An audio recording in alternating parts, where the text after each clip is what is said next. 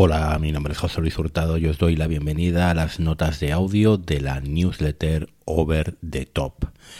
La newsletter que mm, sale los viernes en overthetopes.substack.com y que algunas semanas, no todas, tendrán eh, pues unas notas de voz adjuntas que se publicarán los jueves. Llamadlo podcast si queréis. Recordad que hay un feed que se puede introducir en la aplicación de Apple Podcast, cualquier podcatcher que lo eh, por el que escuchéis los podcasts y eh, a través de ese feed que lo podéis encontrar en la propia Substack, si no me lo podéis pedir tranquilamente y os lo paso, pues podéis también eh, escuchar estas notas de audio cuando las publique en un podcatcher. Bueno, en primer lugar, daros las gracias a todos los que os habéis suscrito a la newsletter. Dar las gracias especialmente a Emilio Cano, maestro y mentor, que siempre ha estado en los últimos siete años en primera fila para apoyarme en todos los proyectos que he emprendido, y a mi amigo Pedro Sánchez. Somos ya más de 150 en apenas tres días, en el momento en que estoy grabando esto, y bueno, pues para mí es eh, algo que, que me estimula mucho a seguir con este, este pequeño proyecto.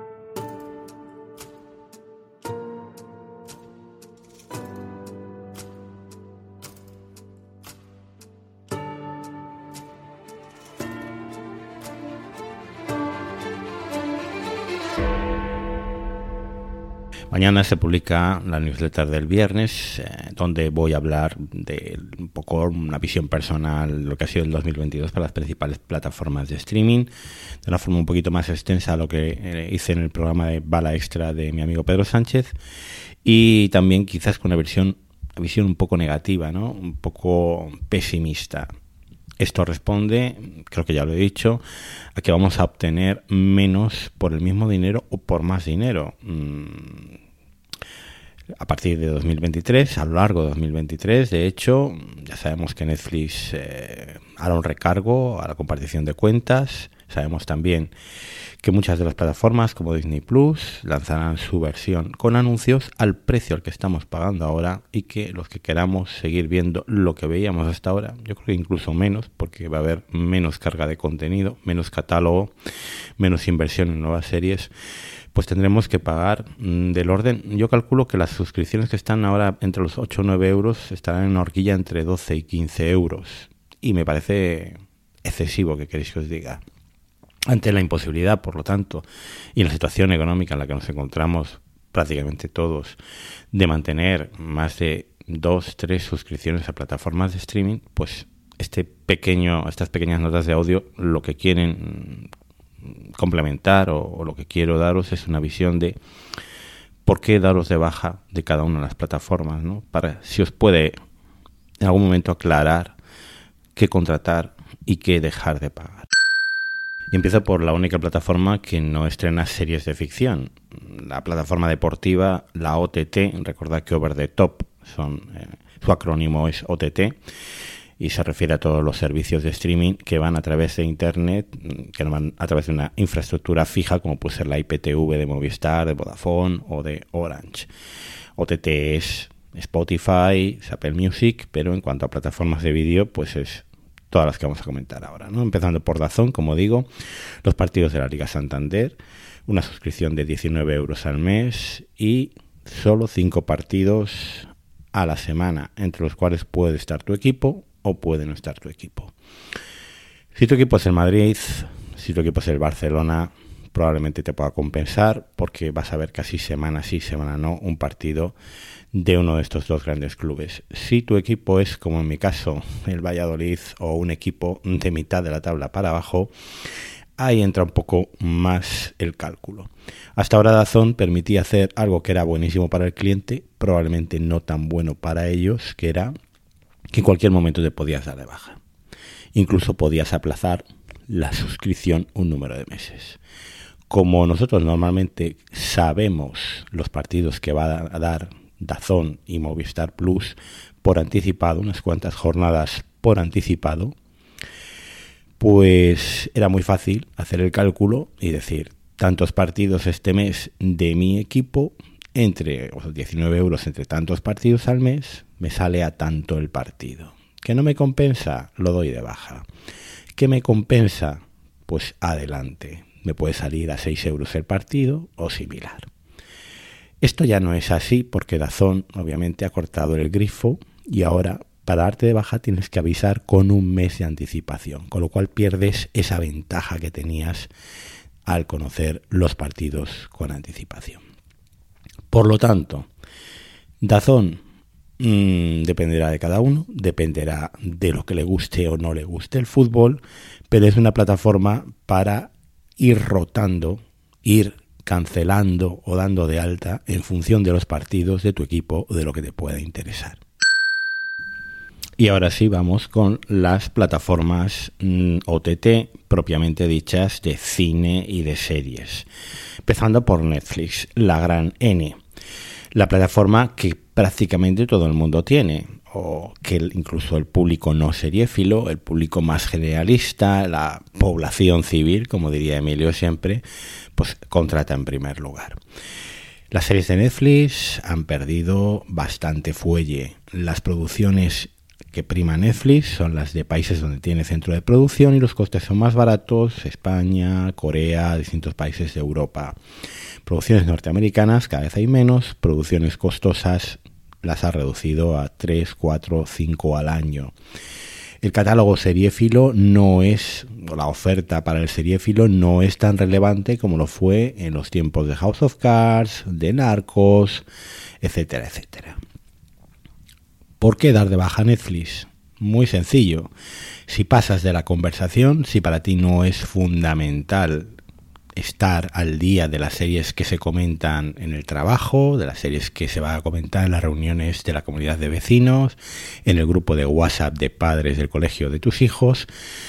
Y si, y aquí está la clave de la cuestión, tus hijos no necesitan estar permanentemente en la conversación en los recreos del colegio y yo creo que este es el punto álgido de aquel que tiene a su cargo hijos o en mi caso tengo a mi cargo tecnológicamente a mis sobrinos, pues puede prescindir.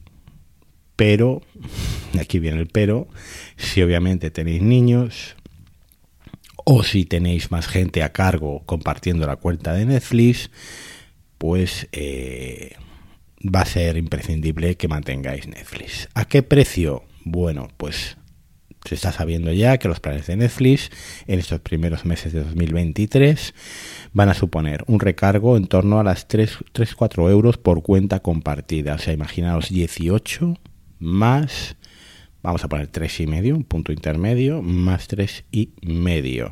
Unos 25 euros al mes por seguir viendo Netflix y compartir dos de esas cuentas con vuestros familiares.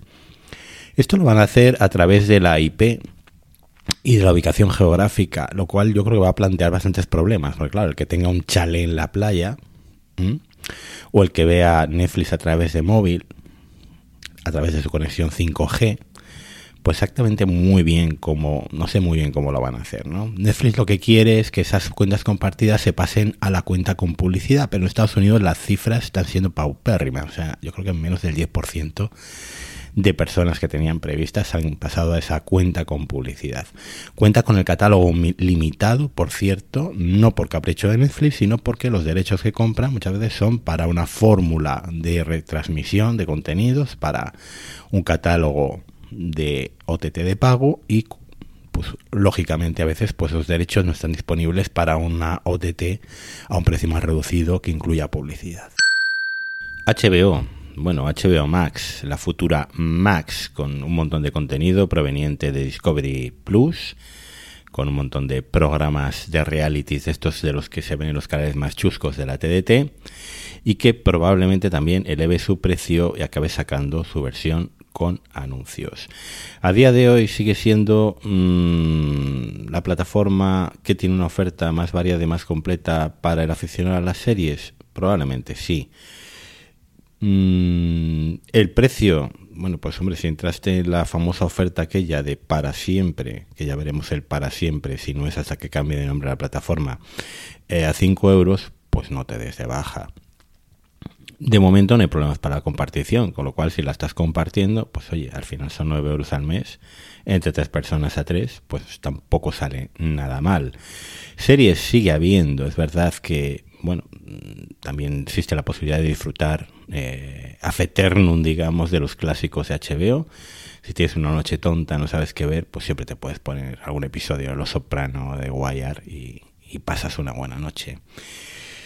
Eh, bueno, se reducirá la oferta, están sacando series, eh, sobre todo porque no es rentable tenerlas en catálogo y pretenden eh, pues sacarles una segunda vida, digamos, vendiéndolas a plataformas con publicidad, a plataformas más pequeñas, pero aún así sigue siendo una buena opción. ¿Por qué dejarla de pagar? Pues simplemente porque la consideres que es una plataforma que no estrena suficientes series de tu interés, no te interesan las películas de DC o los super taquillazos de Warner que suelen poner cada vez ahora otra, vamos ahora con más eh, separación respecto al estreno en cine, llegó a estar en 45 días en Estados Unidos y por lo tanto candidata pues a rotarla, ¿no? A contratarla durante dos, tres meses al año. Como digo, si no tenéis ya una suscripción activa anual o una suscripción con una oferta o promoción, que en ese caso yo la mantendría, pues eso, candidata a rotarla con otras plataformas. Disney Plus, otro caso, y yo creo que de los más claros. Si nos interesa Star Wars, si nos interesa Marvel, si nos interesan los dibujos animados de Pixar, los estudios clásicos de animación, si documentales de National Geographic los podéis ver por otro lado, mm, no es una plataforma que precisamente tengáis que pagar. Es verdad que teniendo hijos adolescentes es muy fácil que tengan que entrar en la ecuación, pero mm, si buscáis series, eh, simplemente la oferta de Star, pues puede ser cubierta por cualquier otra plataforma, ¿no? Como puede ser la misma HBO de la que hablaba antes. Disney Plus a lo largo de 2023 ya ha anunciado que pasará a convertirse o a desdoblarse en Disney Plus y en Disney Plus Premium, es decir, lo que estáis pagando ahora, esos 9 euros al mes con publicidad, y en torno a los 12 a 15 euros al mes sin publicidad, lo que se va a llamar Disney Plus Premium, con el mismo catálogo, con la misma oferta. Bueno, pues vosotros mismos, mm, yo desde luego la veo una plataforma absolutamente prescindible, a no ser que las franquicias de las cuales están continuamente sacando contenido estén entre vuestras favoritas. Otras dos plataformas muy fáciles de recomendar o de decidir si se da uno de baja o no. Prime Video, pues muy sencillo. Si necesitáis los envíos de Amazon eh, gratuitos, pues es que os la van a regalar. Entonces aquí no cabe la duda. Que los 50 euros que nos van a pedir a todos por la renovación eh, no tienen ningún sentido. Yo estoy de acuerdo. O sea, eh, el catálogo de vídeo, de series, de cine de Amazon ahora mismo no vale ni 20 euros al, mes, al año, ni 10 probablemente. Pero eh, estamos hablando de un paquete que engloba otros servicios. Con Amazon Prime podéis tener acceso a libros electrónicos, una versión reducida. Ahora podéis tener un servicio de música bastante completo, aunque lleva publicidad. Podéis también dar esa propinilla o limosna digital a los streamers de Twitch. Eh, hay varias cosas, ¿no? Y sobre todo los envíos, que es la estrella. Yo en mi caso he intentado desembarazarme de Amazon Prime Video, pero en mi casa no me han dejado, porque esto es lo que tiene cuando las decisiones se tienen que tomar a seis voces en vez de a una. En todo caso, bueno, pues es muy sencillo. Envíos sí o envíos no. Y el vídeo, pues es una consecuencia de esa decisión. Por otro lado tenéis Apple TV Plus. Apple TV Plus, catálogo pequeño, pero cada vez de mayor calidad, sus series cada vez tienen más nombre, los proyectos que van anunciando son más atractivos, se está haciendo un hueco muy importante, pero eh, está asociada a que sobre todo seas fanboy de Apple o uses el ecosistema. ¿Por qué?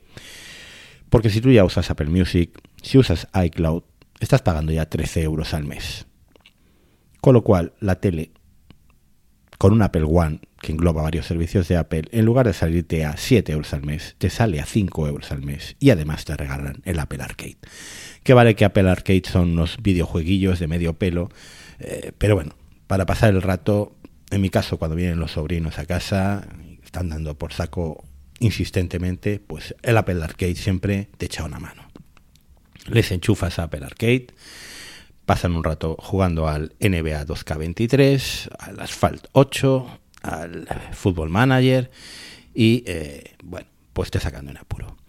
En todo caso, si no pagáis Apple One, si no sois consumidores del resto de servicios de Apple, por 7 euros al mes, mi consejo es aprovechar una de las múltiples ofertas que surgen a lo largo del año por parte de Apple para disfrutar de 2-3 meses gratis. Este año hemos tenido la oferta de Catwin, que te daba 3 meses gratis y no hacía falta que compraras allí. Eh, te metías en la página web, creo que sigue funcionando además, Catwin Services, Apple y metías tu ID de Apple y directamente tenías tres meses gratis. Han dado dos meses con el estreno del documental de Selena Gómez. Han dado dos meses con el estreno de la película de emancipación de Will Smith. Si tienes una tele Samsung, si tienes una tele LG y te abrías la cuenta desde allí, te daban también unos tres meses. Eh, si te compras un dispositivo de Apple y nunca has tenido Apple TV Plus, te dan seis meses decir, aprovechar esas ofertas y si no meterlas, eh, meter Apple TV en el ciclo de rotaciones, digamos, ¿no? Sí que hay un montón de series interesantes, pero nada que no se pueda ver en dos, tres meses al año, pagando, pues, durante esos dos, tres meses los 7 euros o aprovechando, como digo, estas promociones especiales. Las dos plataformas españolas, Movistar Plus, Filming, bueno, Movistar Plus mm, es un servicio muy subsidiario. Es decir, para todos aquellos que no tienen eh, paquete de telecomunicaciones contratado con Movistar, que quieren ver algunas de las series de Movistar, fundamentalmente, creo que lo cuento en el artículo de mañana, series españolas, series británicas procedentes sobre todo de BBC y series de Showtime y esto veremos a ver cómo queda en un futuro porque Showtime llega ya en apenas dos tres meses a España. Bueno, pues Movistar, 8 euros al mes, canales lineales de cable, que no sé a quién puede interesar a estas alturas, pero ahí están, TCM, TNT, la Fox, eh, bueno, eh, AMC, por cierto, también, o sea, varios canales de cable, y luego los suyos de Canal Cero, Vamos, etcétera. Eh, bueno, pues un producto ideal para rotarlo, para contratar durante un par de meses al año y verte todas las series un poco más interesantes de los últimos meses que te hayas perdido. El caso de Filming es un poco más extraño. Eh, Filming es una plataforma muy de nicho, que sobre todo lo que tiene es un catálogo increíble de cine clásico y de cine europeo y cine de autor en general. Tiene catálogo de Universal, tiene catálogo de Columbia Pictures, tiene catálogo de MGM. Y luego en cuanto a series, pues la verdad es que ha bajado bastante. Ya no estrena tanta ficción británica procedente de su acuerdo con All Three Media. Muchas de las series van a Movistar, van a Netflix, de las series británicas. Y lo que sí que va a tener es un montón de series europeas, francesas, alemanas, nórdicas, etcétera. ¿Son series buenas? Pues hay algunas bastante interesantes. Otra cosa es el tiempo para ver este tipo de propuesta un poco más secundario, un poco más alejado de lo mainstream. Si os gusta este tipo de cine, este tipo de series, Filming es vuestra plataforma. En mi caso lo sería, en mi casa no lo es. De hecho, Filming es la sacrificada este año, mal que me pese, porque obviamente solo me interesaba verla a mí y así se va a quedar. Con lo cual, Filmin en mi caso entrará en las famosas rotaciones también de contratarla un par de meses al año, probablemente en verano, para ver por lo último que estrenaron, lo que más ha sonado, lo, lo que más me ha interesado y que no he podido ver porque no la tenía activa en ese momento. Y acabo estas notas de voz que están siendo ya un poquito extensas para hablar de tres plataformas fantasma, digamos, ¿no? Una plataforma que no ha llegado todavía, Sky Showtime, todas las series de NBC, el catálogo de Universal, de Paramount, series de CBS, mm, bueno, lo que es Viacom del servicio Peacock, que está activo en Estados Unidos y en algunos países de habla inglesa. Bueno, pues las series que de Showtime también, ¿no? Y series con el sello Sky. Va a llegar a España en marzo, va a llegar de la mano de Movistar casi seguro, mm, dentro de su infraestructura como han hecho otras plataformas. Me imagino que también con una app independiente para contratar. En Portugal ya está operativa, son del orden de 5 euros al mes, creo, 4,99. En otros países de Europa está un poquito más cara, 7,99.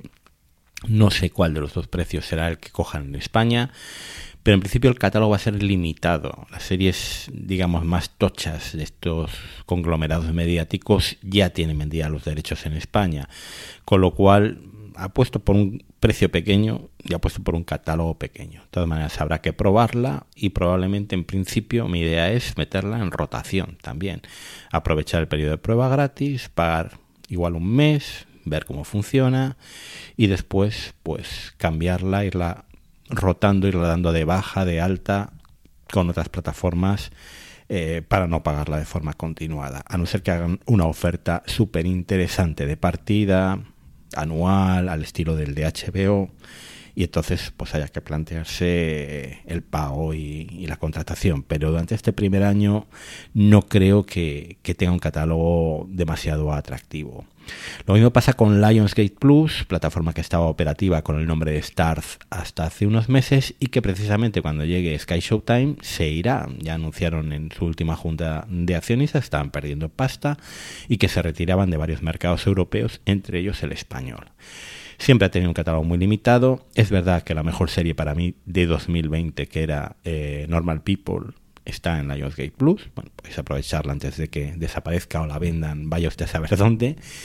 De hecho, ya están vendiendo parte de los proyectos que tenían para estrenar de forma original. la serie biopic de Nacho Vidal se va a ver en A3 Player, ya no se va a estrenar en Lionsgate Plus, con lo cual es una plataforma en retirada, una de las primeras víctimas, al menos en España, de la guerra del streaming. Y luego tendríamos, eh, bueno, los, los channels, ¿no? Estas plataformas que no tienen app propia, que suelen aparecer dentro de Prime Video eh, y que también aparecen dentro de Apple TV, ¿no? Como Apple TV Channels. entre ellas, la más interesante probablemente es AMC Plus, proveniente del grupo AMC, con las series clásicas de AMC tipo Mad Men, con un montón de spin-offs de The Walking Dead para el que les guste y con el estreno ahora en enero de una de las series más esperadas del año que ha tenido bastantes buenas críticas, por cierto, en Estados Unidos, como es Entrevista con el vampiro, adaptación en serie de la novela de Anne Rice. Recordad que ya tuvo una adaptación en cine en el año 95 con Tom Cruise y Brad Pitt. Bueno, pues otra plataforma para meter en rotaciones, 4 euros al mes, te ves la serie que te interesa, creo que está también ahí Dark Winds, que ha sido una serie bastante eh, eh, alabada y valorada por la crítica norteamericana, que yo no he podido ver. Bueno, pues ahí están todas apuntaditas en mi aplicación de seguimiento de, de series para en un momento dado pagar esos 4 euros o aprovechar la semana gratuita que te dan de prueba y verme pues esas dos, tres series.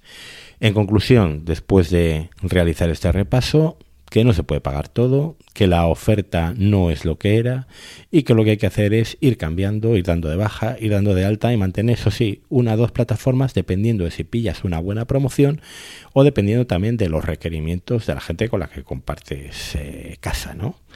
Me imagino que si tienes hijos, pues no te puedes librar de pagar Netflix o pagar Disney Plus y, luego, pues, eh, dependiendo un poco también de los gustos de tu pareja, dependiendo de, de un poco con quién compartes o con quién haces los chanchullos de pagar el streaming, pues tendrás unas posibilidades u otras.